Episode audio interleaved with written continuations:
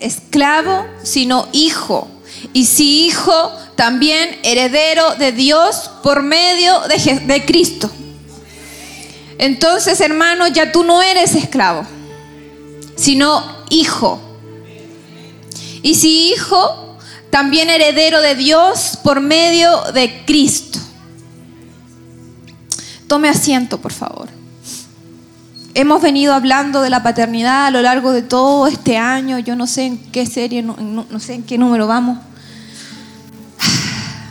Pero yo creo que aún no hay indicadores de que estas series vayan a terminar. Porque recién estamos teniendo luces acerca de la paternidad de Dios y aún nos falta mucho todavía para poder comprender. Sin embargo, el Señor ha ido procesando, ha ido tratando, ha ido trabajando en nuestros corazones y sin duda que no somos los mismos de hace un año atrás. El Señor ha ido reparando, ha ido sanando, ha ido, nos ha ido ayudando a entender ciertos procesos que hemos eh, estado viviendo, que hemos vivido a lo largo de la, de la vida, de nuestra historia familiar.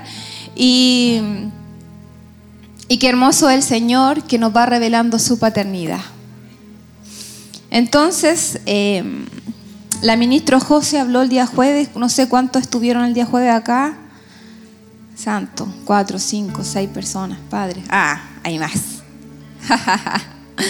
Ella habló acerca de, de, del espíritu de orfandad. Y yo me quedé, me quedé pensando, yo dije, eh, ¿cómo será que piensa una persona huérfana? ¿Cuáles son los pensamientos que están constantemente dando vuelta? Y quisiera compartirle un poquito acerca de eso. Em, pero antes, para poder entender o profundizar sobre el tema de la paternidad, primero debemos tratar con el tema de ser hijos. Porque a veces nos cuesta entender la paternidad, en algunos casos a los que somos papás, nos cuesta sobre todo cuando estamos saliendo en vivo para filtrar lo que pueda decir. ok, pero digo por mí, para no soltar más información de la que tenga que, decir. Em, hay algunas personas que sufren eh, diferentes procesos en su propia paternidad y hay otros que no, pero hay otros que sí. Y por lo general, el otro día compartía con una hermana y comentábamos de que es impresionante cómo la paternidad ha sido marcada y ha provocado daños profundos en la vida de las personas. Y lo digo en términos generales, en términos generales porque ah, cuando tuve la oportunidad de, de, trabajar en la consulta, atendía a personas que sus principales traumas, sus principales conflictos estaban relacionados con la paternidad en donde experimentaban abandonos, en donde experimentaban este, violencia, abuso, maltrato, etc. Entonces uno dice, wow, qué fuerte es vivir de esa manera y recibir ese tipo de paternidad. Y tal vez muchos de los que están aquí presentes también de alguna u otra manera fueron afectados por ella. Entonces, cuando yo digo para entender o profundizar sobre el tema de la paternidad, primero debemos tratar con el tema de ser hijos. Tal vez muchos de nosotros no tan solo teníamos la idea de cómo ser padre, sino también cómo ser hijo, cómo yo comportarme como hijo. Y pasa que a veces, como no sabemos ser hijos, no sabemos ser hijos de Dios. No sabemos actuar como hijos de Dios. No sabemos reaccionar ni comportarnos como hijos de Dios. ¿Se entiende?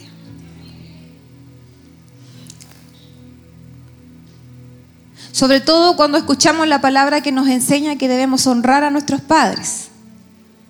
Honra padre y madre y el Señor fue tan ahí tremendo que dijo, para que te vaya bien y tus días sean alargados. Le puso promesa, una promesa, porque sabía que era difícil.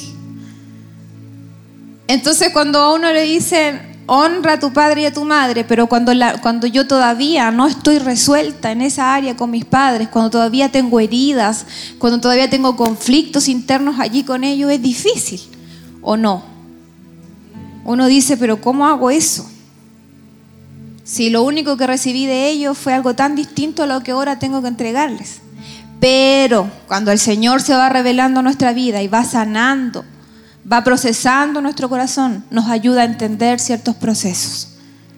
Amén.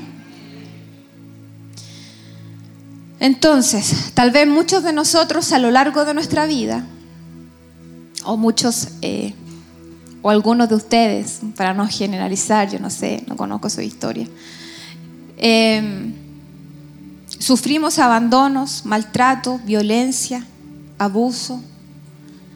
Eh, aprendimos a crecer solitos, haciéndonos cargos de nosotros mismos.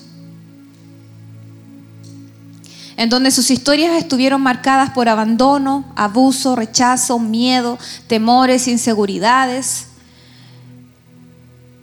en donde no podíamos decir que eh, papá me siento así, me pasa esto, porque inmediatamente era eh, el típico argumento, yo no sé si hasta el día de hoy se usa, pero en la antigüedad se usaba, en el caso de los varones era los hombres no lloran, cállese la boca, no tiene derecho a expresarse, no tiene derecho a manifestar nada, yo soy el papá, yo soy el que mando y punto. Castrando nuestras emociones, castrando nuestra manera de expresarnos, coartando la capacidad de yo manifestar y externalizar lo que yo estaba sintiendo aquí adentro. ¿Y eso qué provocó? Que aprendiéramos a callarnos la boca y arreglarnos solo el problema. En mi problema yo lo soluciono. Y allí es donde aparece la autosuficiencia. Y esa autosuficiencia, cuando yo no me hago cargo no reconozco que está en mí, me va a costar desarrollar una relación de dependencia con Dios. Y qué importante es, mis hermanos, que seamos conscientes.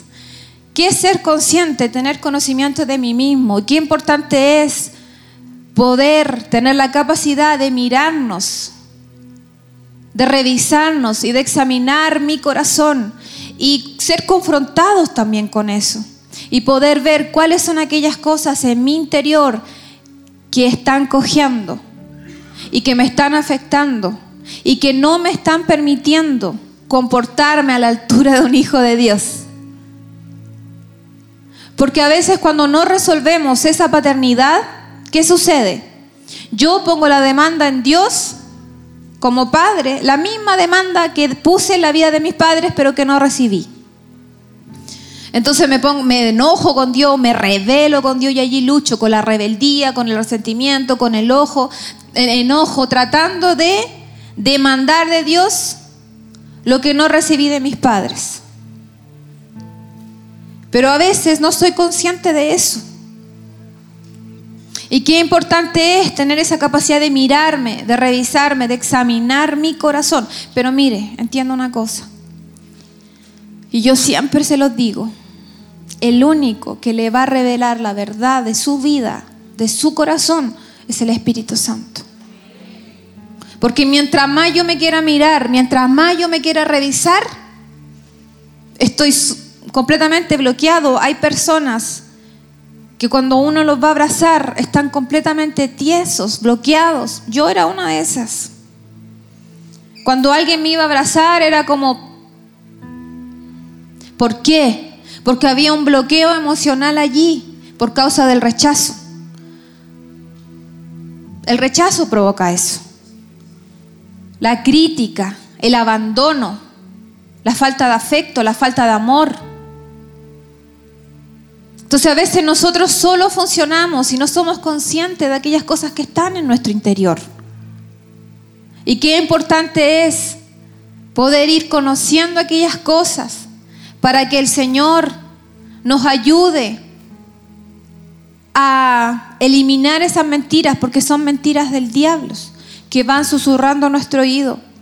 No te quieren, no te aman, no eres importante para Dios. Mire lo que hizo el, eh, cuando Jesús fue llevado al desierto. El diablo estaba allí probando su paternidad, su identidad. Imagínense. A ver, si eres el Hijo de Dios, muéstrame. Ah, a ver, si eres el Hijo de Dios, haz esto. Y Jesús no, tenía por qué comprobarle a él que era Hijo de Dios. ¿Qué hizo? contrastó la mentira del diablo con una verdad. Entonces la verdad de la palabra debe estar en su boca para que usted pueda confrontar las mentiras del diablo que quieren afectar su identidad. Pero primero, usted debe saber quién es. Porque si usted no sabe quién es, cualquier persona de afuera se lo dirá. No, si tú eres un fracasado. Ah, sí, es verdad, soy un fracasado. No, si tú eres un chanta. Sí, es verdad, soy un chanta. ¿Por qué? Porque no sabemos con claridad quiénes somos en Cristo. ¿Y sabe por qué no sabemos? Porque a veces ignoramos las escrituras. ¿Y por, sabe usted por qué las ignoramos? Porque no le dedicamos el tiempo al Señor. Muchas veces vivimos vidas religiosas. No quiero ofender a nadie, yo sé que, pero a veces solo nos acordamos de Dios un domingo. Y el resto de la semana nos olvidamos de Él. Y vivimos vidas completamente inconsecuentes a lo que el Señor nos manda y a lo que el Señor nos pide. Eso se llama religiosidad. Pero cuando entendemos, mis amados, que somos hijos, comenzamos a vivir y a caminar de una manera diferente.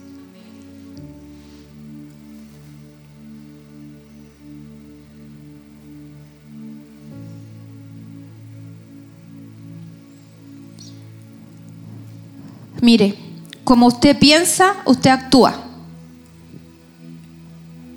Entonces yo puedo ver cómo usted está actuando y puedo definir cómo usted está pensando.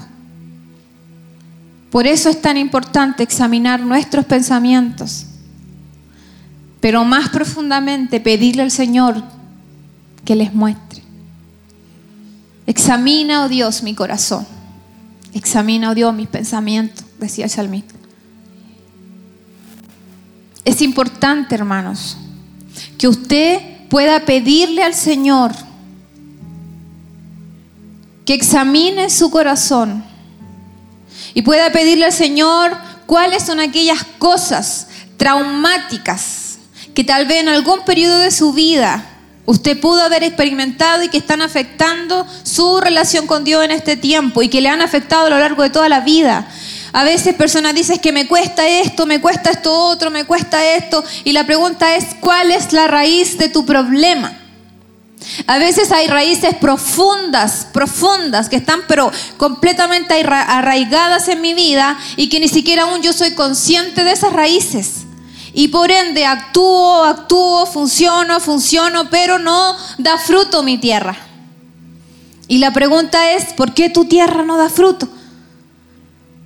Y a veces viene la frustración porque tratamos de llenarnos con Dios sin vaciarnos de aquellas cosas que no le agradan al Señor.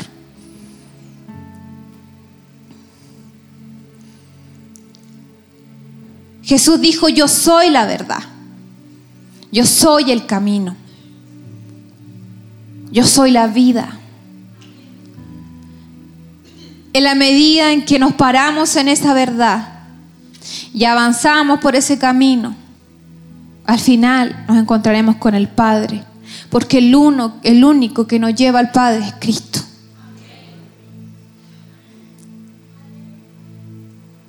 Y por eso es tan importante, mis amados, es que entendamos, usted entienda, y que no es cliché, que Dios tiene un propósito con cada uno de ustedes,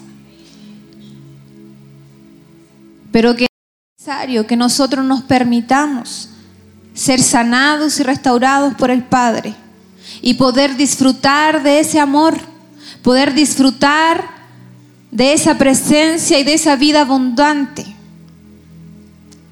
Pero sí es necesario también pedirle al Señor que nos ayude a entender, a identificar aquellas raíces, aquellos procesos que están allí arraigados en mi corazón aquellas cosas que yo todavía no estoy viviendo y que aún no he resuelto, la amargura, el enojo, el resentimiento, etc. Cuando dice la palabra, Jesús dijo, y conocerán la verdad y la verdad los hará libres. ¿Libres de qué? Del pecado, pensamientos de esclavitud, de mentiras, de engaño. ¿Cuáles son las mentiras que están operando en su mente? Y mire, entienda una cosa, hay mentiras que están disfrazadas de verdad en su vida. Y hay ideas irracionales que están dando vuelta acá y de las cuales yo voy levantando paradigmas, maneras de cómo me explico el mundo, cómo me explico mi comportamiento, cómo explico mi historia y que están lejos de lo que el Señor quiere hacer.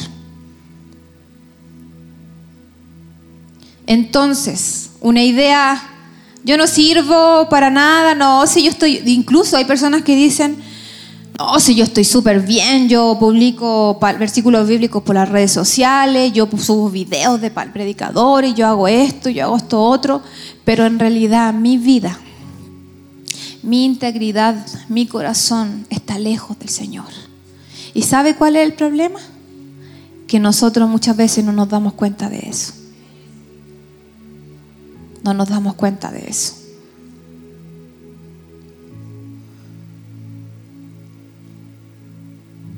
Pero tenemos al Señor que nos ayuda, ¿cierto?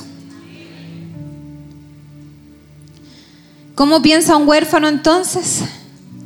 Mire, los huérfanos se enfocan en obtener lo suyo primero y obtener todo lo que pueden. Agarran, agarran, agarran, todo. Porque lo que sea probablemente nunca vuelva a presentarse. Es como esta es mi oportunidad y la aprovecho. Estoy hablando de formas que ellos adoptaron para poder adaptarse al mundo.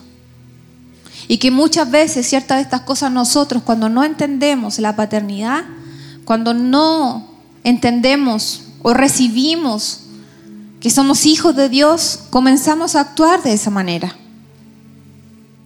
Y aparece la envidia, aparece el celo, aparece la, crítica, la murmuración, el enojo con mi hermano, porque no entiendo. Los huérfanos carecen de sentido de pertenencia, así que todo es temporal. Lo que hablaba la ministra el otro día, el tema de la comida, la ropa, afecto, ellos, mire, quería contar una historia. El otro día le llevé un llevé visité a, a una familia.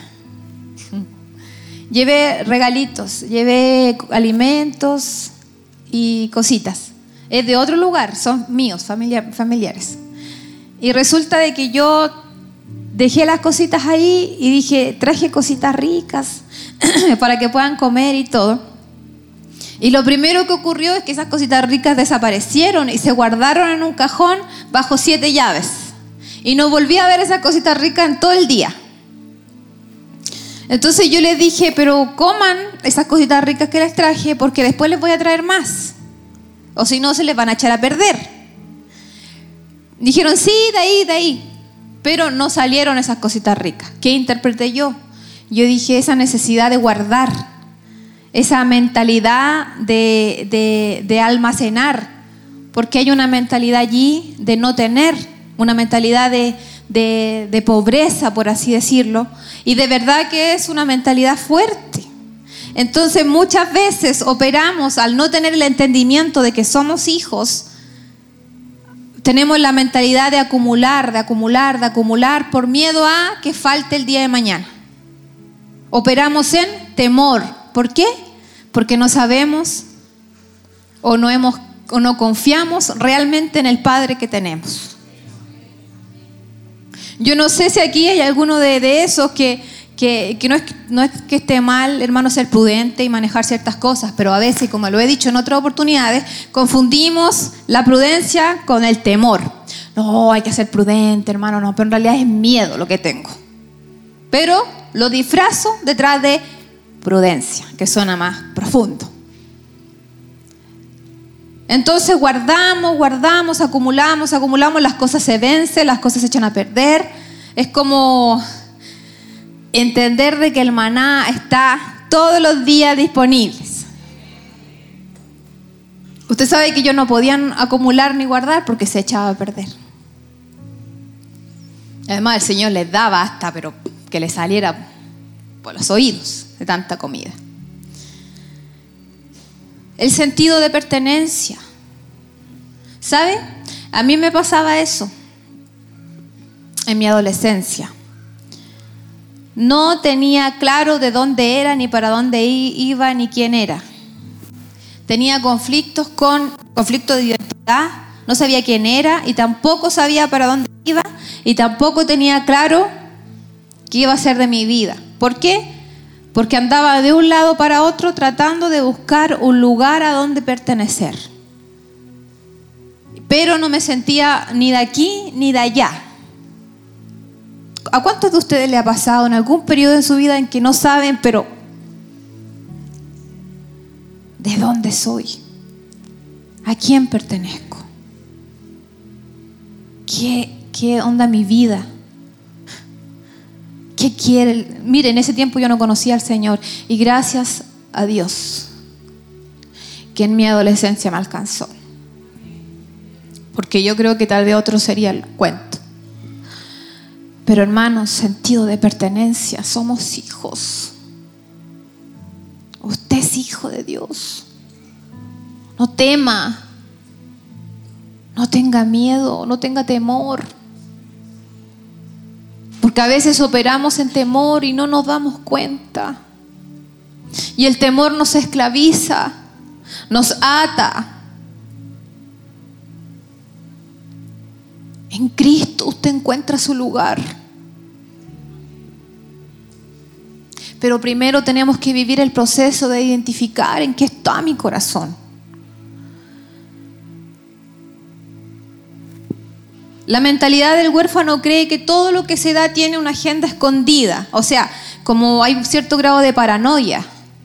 Es como, como, yo no sé si a usted le pasó cuando llegó acá por primera vez y los abrazaron y usted dijo, mmm, raro, sospechoso esto. Me abrazaron con tanto amor, raro. Vamos a ver y vamos a ver la yayita. A ver en qué momento esto se va, va a ser la realidad y va a salir la verdad. ¿No le pasó? Allá una hermana me dice amén. Cree que todo lo que se da tiene una agenda escondida. A mí me pasaba cuando alguien me iba a abrazar, era como, ay, ya, ya, sí, claro. ¿En qué momento me, van a herir? ¿En qué momento me van a dañar? Porque una persona con esa mentalidad anda constantemente pensando en que alguien lo va a dañar, lo va a ofender, lo va a traicionar, lo va, le va Entonces me levanto un sinfín de barreras para que hasta ahí nomás tú puedas llegar. No puedes traspasar más allá. Entonces creen que todo, que todo lo que se da tiene una agenda escondida y siempre deben estar atentos.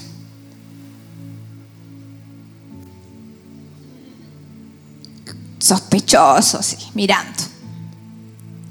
Les cuesta confiar. Les cuesta amar. Les cuesta abrazar. Les cuesta recibir. Porque su historia no, no, es la misma a lo que pudiesen estar recibiendo en la actualidad y eso afecta, genera conflictos.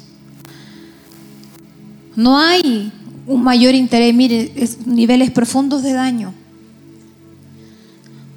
No hay interés de querer establecer una relación profunda de afecto. No hay interés de querer ir más allá por miedo a que te vayan a dañar por miedo a que te vayan a ofender, por miedo a que te vayan a traicionar. Como todos son sospechosos para mí, no quiero ir más allá y muchas veces se establecen relaciones utilitarias. Establezco una relación contigo de conveniencia porque lo que tú tienes me sirve y hago uso de ello. No hay relaciones profundas porque nos cuesta ser profundos porque no nos interesa ser profundos, porque nos da miedo ser profundos, nos da miedo abrir nuestro corazón, nos da miedo confiar, nos da miedo amar, porque nunca recibimos eso. Y como nunca lo recibimos, no podemos dar lo que no tenemos. Pero cuando el Padre se revela en nuestra vida, las cosas comienzan a cambiar. Mi corazón comienza a ser transformado. Comienzo a abrazar, comienzo a amar, comienzo a confiar. Porque mi confianza no está puesta en un hombre, sino en Dios. Y cuando entiendo eso, mis amados, las cosas comienzan a ser diferentes para mí. Pero debemos vivir ese proceso. Y debemos soltar. Y debemos confiar y actuar conforme a lo que agrada al Padre. Pero ¿y sabe por qué no lo hacemos? Porque a veces estamos tan inmersos en nuestras propias ideas, en nuestras propias interpretaciones, que no escudriñamos en la profundidad de la palabra y no buscamos una intimidad con el Padre. ¿Y sabe por qué? No porque no queramos, porque muchas veces no podemos hacerlo, porque no sabemos cómo hacerlo. En muchos casos nunca llamamos papá a alguien. Y qué difícil es decirle papá a Dios, ¿cierto? Tener ese papá que uno dice, wow, papá que no te falla, papá que te abraza, papá que te ama, que te cuida. Yo podría decir, santo Dios, raro, porque eso yo no lo viví al 100%. Entonces, ¿cómo uno puede ir al Padre? ¿Cómo yo le puedo decir, Señor, yo confío en ti? Señor, yo te amo, tú eres mi papá hermoso. ¿Cómo usted le puede decir eso? Si tal vez nunca tuvo una relación fluida con su padre, natural. Sin embargo, ese amor paternal está aquí. Ese Padre está aquí.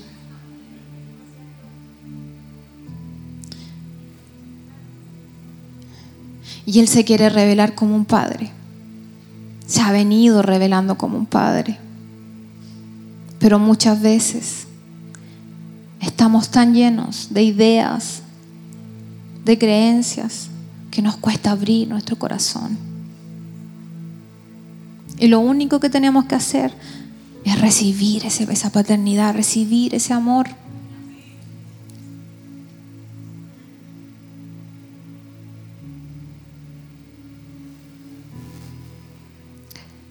Entonces, no profundizan las relaciones.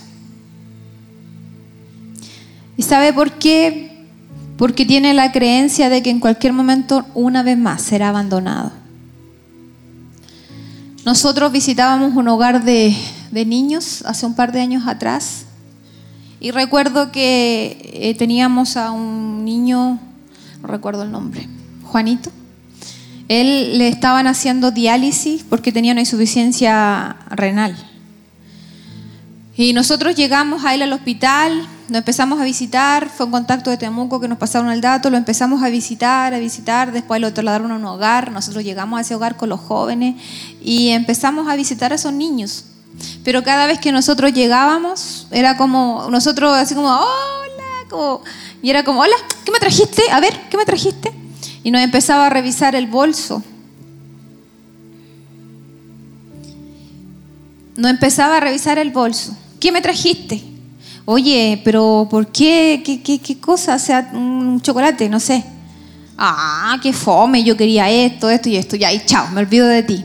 Esa era la actitud en algunos casos con la que algunos niños nos recibían.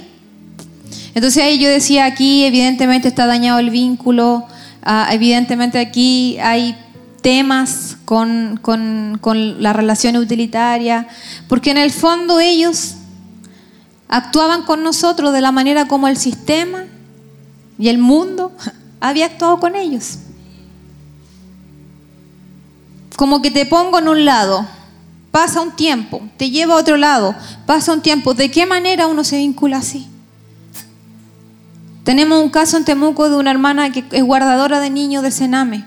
Ahorita está con uno. El niño, hola, hermoso, está yendo a la iglesia y todo. Pero en algún momento ese niño se va a tener que ir a otra familia. Y así se va dañando. Así se va dañando la capacidad de relacionarnos, de vincularnos, etc. Es difícil, ¿cierto? Entonces, mis amados,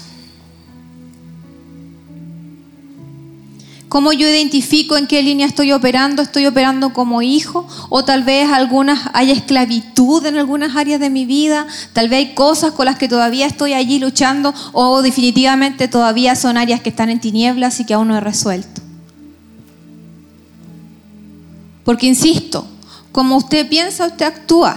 Y la pregunta es, ¿cómo usted está pensando? Y allí el dilema. Porque se está reflejando esa paternidad en su vida o todavía hay cosas de las cuales usted tiene que examinar con la ayuda del Espíritu Santo su corazón? Mire, la autoprotección, la necesidad de andar full defensas y me defiendo, me defiendo todo el tiempo, personas defendidas. Así actuamos muchas veces. La autoprotección, me defiendo solo. La autosuficiencia, puedo hacerlo solo. Y la autoprovisión, yo sola me la arreglo y yo consigo todo y yo puedo y yo lo hago y yo sí y yo. Porque soy yo y el mundo y nadie más. Y así vivo. ¿Se siente identificado? la hermana se ríe. Y yo, y yo lo puedo hacer solo, y no, yo me la arreglo sola, y no. Pero es peligroso. Es peligroso.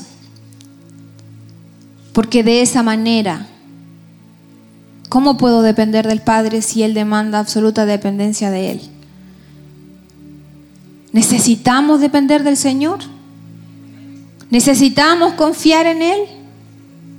Pero si yo creo que soy suficiente y que nadie más entra en mi intimidad, en mi corazón, ¿cómo se hace? ¿Está usted siendo dependiente del Señor? ¿Está usted confiando realmente en el Padre? A veces operamos en rebeldía, problemas con la autoridad. Ese es el otro rollo profundo, hermano, que a veces nos toca luchar, sobre todo aquellos que hemos tenido conflictos con los padres. Rebeldía. Ah, ya, así que el pastor dijo eso. Ah, el pastor nomás, si yo, a mí me rige solo Dios, y yo confío solo en Dios y Dios el que tiene la palabra. Lo digo porque lo he escuchado. ¿Qué se cree el pastor si no es mi dueño? Tan fuerte la palabra y la he escuchado. Eso es rebeldía.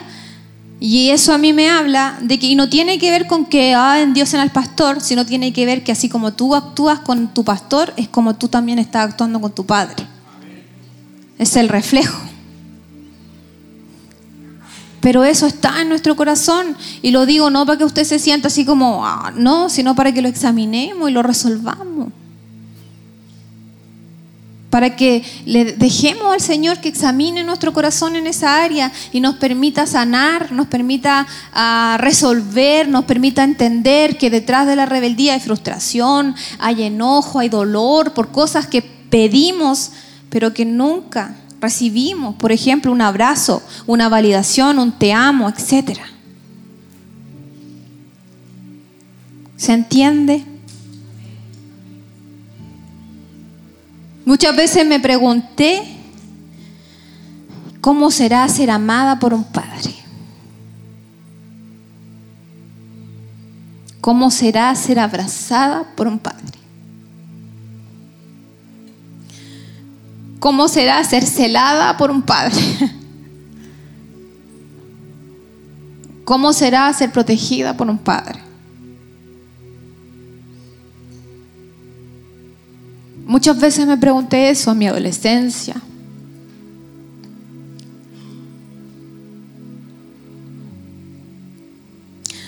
¿Cómo será ser cuidada por un padre? O que te cuenten un cuento, o que jueguen, o que te levanten. Muchas veces me pregunté eso, yo no sé si usted se ha hecho esa pregunta. Y tal vez comienzan a manifestarse los recuerdos, tal vez comiencen a manifestarse aquellas cosas que por alguna otra razón no pudimos vivir y que tal vez todavía estén allí punzando y afectando. Pero el Padre puede suplirlo todo. Y no hay nada más hermoso, hermanos. No hay nada más hermoso que vivir en esa plenitud. Ya encontré a mi Padre. Ya encontré a mi Padre. Y todavía lo sigo conociendo. Y en la medida en que lo busco, Él se va revelando. Y en la medida en que dispongo en mi corazón a recibir de su abrazo, de su confianza y de su, de su seguridad, Él sigue fluyendo. Al que dispone en su corazón buscar al Padre con todo, con todo, con todo, el Padre se va a dar a conocer. Porque Él quiere tener una relación con sus hijos. Él quiere tener una relación profunda con sus hijos. Y lo único que espera de usted es que usted cada vez que se sienta solito, que usted se sienta triste, que usted se sienta desesperanzado, cansado, agobiado, estresado, usted pueda ir a su presencia y le pueda decir, papá, me siento cansado, hay cosas que me cuestan, pero aquí estoy. Pero mire, no intente dar la talla con su padre para que lo ame más. Porque no hay nada que usted pueda hacer que pueda provocar que le ame más o le ame menos. Porque su palabra dice que con amor eterno Él nos amó. Y hemos sido aceptados en el amado Cristo. Cristo. Estamos unidos. Tenemos el espíritu del Hijo, dice la palabra. Tenemos el espíritu del Hijo. Posicionémonos, hermanos. Él nos ha dado una posición. Que el Señor pueda sanar nuestro corazón en esta mañana y que, desde hoy en adelante podamos caminar como hijos con la mirada en alto diciendo yo tengo un Padre hermoso, tengo un Padre dueño de todo, el oro, la plata, tengo un padre que me ama, que me cuida, que tiene cuidado de mí, que sabe lo que yo necesito y no importa lo que yo pueda estar viviendo hoy, sé que veré los cielos abiertos a mi favor.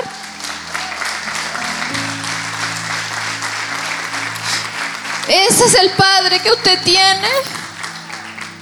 Y Él puede suplir todas las cosas.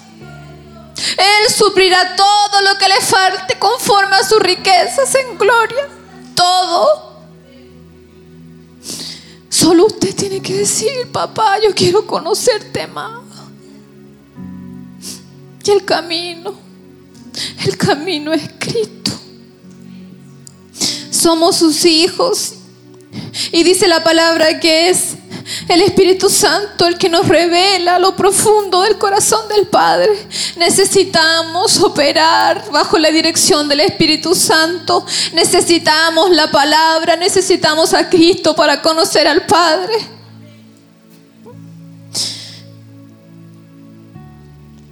Le voy a pedir que incline su cabeza. Vamos a orar por unos minutos.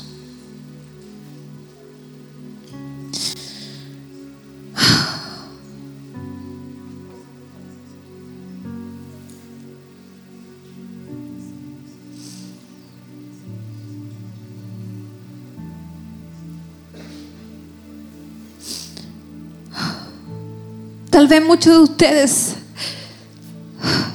aún les pesa la paternidad que tal vez no recibieron.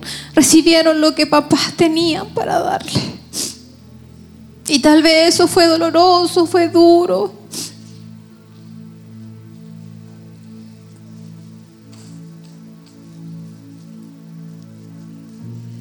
Y tal vez en su momento eso no lo entendimos porque, porque esperábamos recibir algo y no lo recibimos.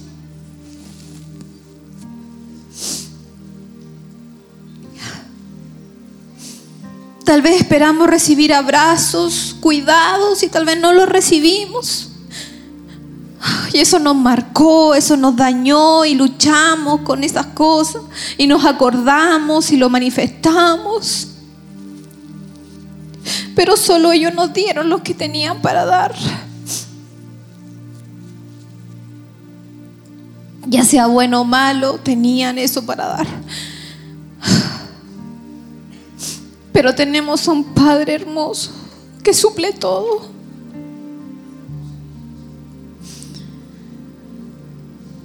Qué importante es soltar, hermanos. Hay secuelas que quedan, con las que tenemos que lidiar, con las que tenemos que luchar, con el temor, con la inseguridad, con la desconfianza, con la autosuficiencia, con la rebeldía. Pero de esas cosas tenemos que arrepentirnos y soltar con la amargura que son propias de un corazón, de un corazón sin Dios.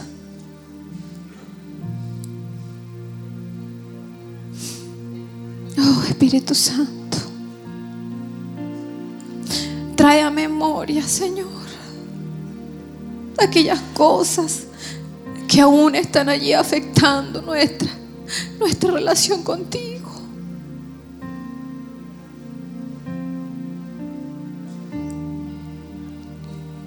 Dijimos, no importa, ya no me interesa, ya estoy grande, ya crecí.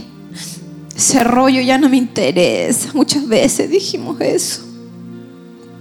Pero todavía en mi interior ese niño de 5, 6, 7 años, en algunos momentos se manifiesta y quiere correr a los brazos del Padre y no lo encuentra.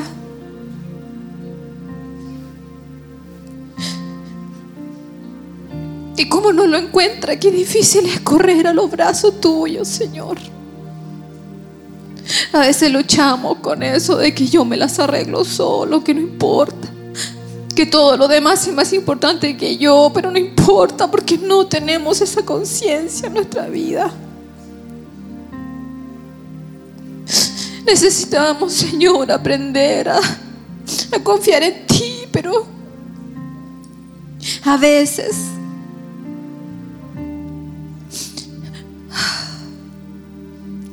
A veces aún lloramos como niños pegados en esa historia que nos tocó vivir. Sana el corazón, Señor.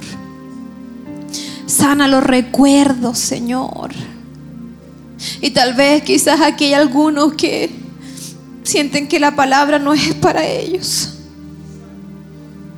Espíritu Santo, háblales a sus corazones y que aún puedan examinar qué tal su paternidad en el presente.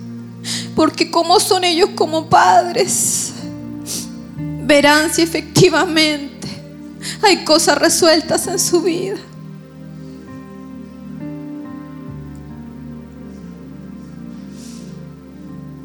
Espíritu Santo, tu presencia está en este lugar.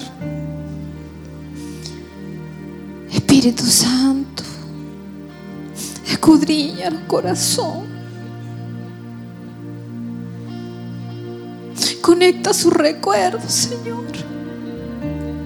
Aquellos bloqueos emocionales que están allí. Aquellas heridas profundas que se transformaron en argumentos y en mentiras del diablo. Porque hay heridas profundas que se transforman en argumentos diabólicos.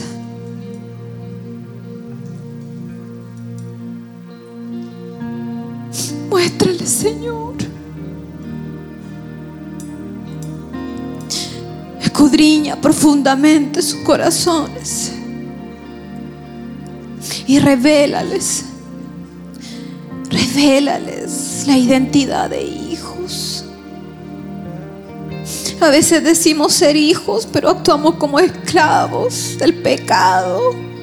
A veces decimos soy hijo de Dios, pero sigo haciendo las mismas cosas que hacía antes. El hecho de ser hijo de Dios me cambia la naturaleza. El hecho de ser hijo de Dios, las cosas cambian.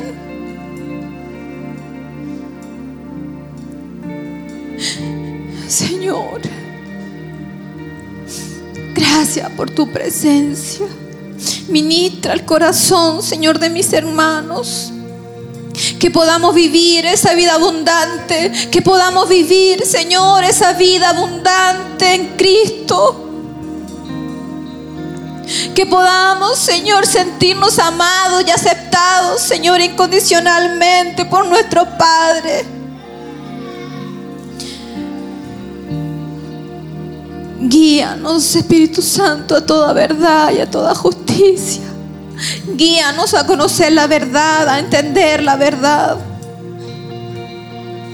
Que tengamos un corazón humilde. Que tengamos un corazón humilde para para recibir, Señor, tu palabra, para recibir, Señor, tu corrección, para recibir, Señor, todo lo que usted tiene para nosotros y también para estar dispuestos a soltar todo aquello, Señor, todas aquellas mentiras del diablo que han truncado nuestra relación, toda aquella mentira del diablo que me impiden caminar en la verdad de tu palabra, Señor.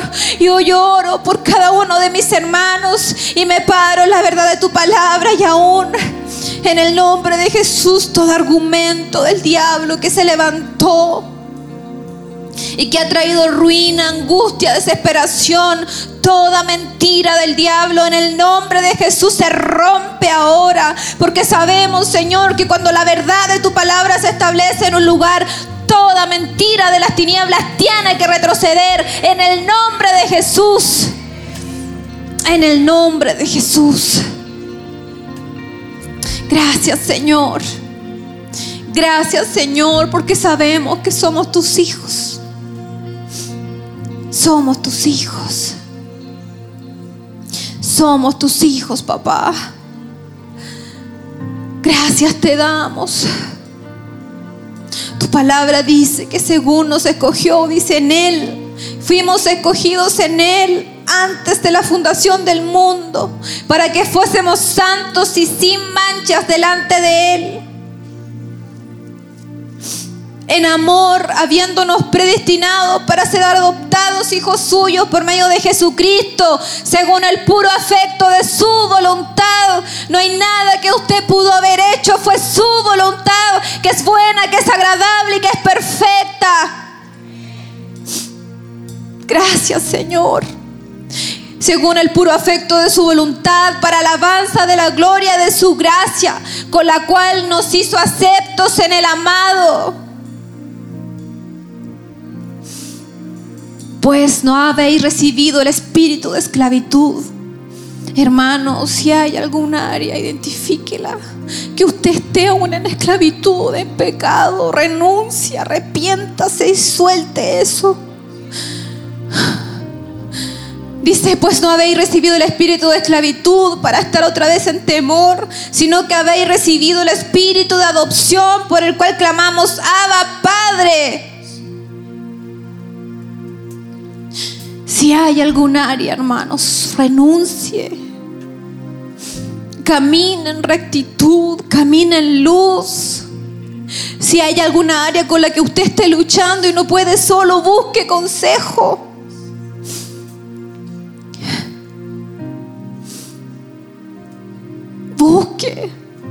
Pero no se quede allí con áreas en su vida operando en tinieblas.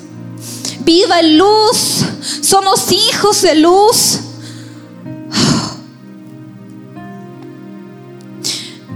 No dé lugar al diablo, no dé lugar al diablo. Resistid al diablo, dice la palabra, y él huirá pero se resisten las mentiras del diablo con la verdad. Si usted no tiene la verdad, no puede resistir las mentiras del diablo. Gracias Señor. Gracias Espíritu Santo. Gracias Padre por tu palabra. Gracias te damos Señor por este tiempo hermoso, porque tú estás aquí. Tú estás aquí. Tú estás sanando, tú estás restaurando Señor. Gracias.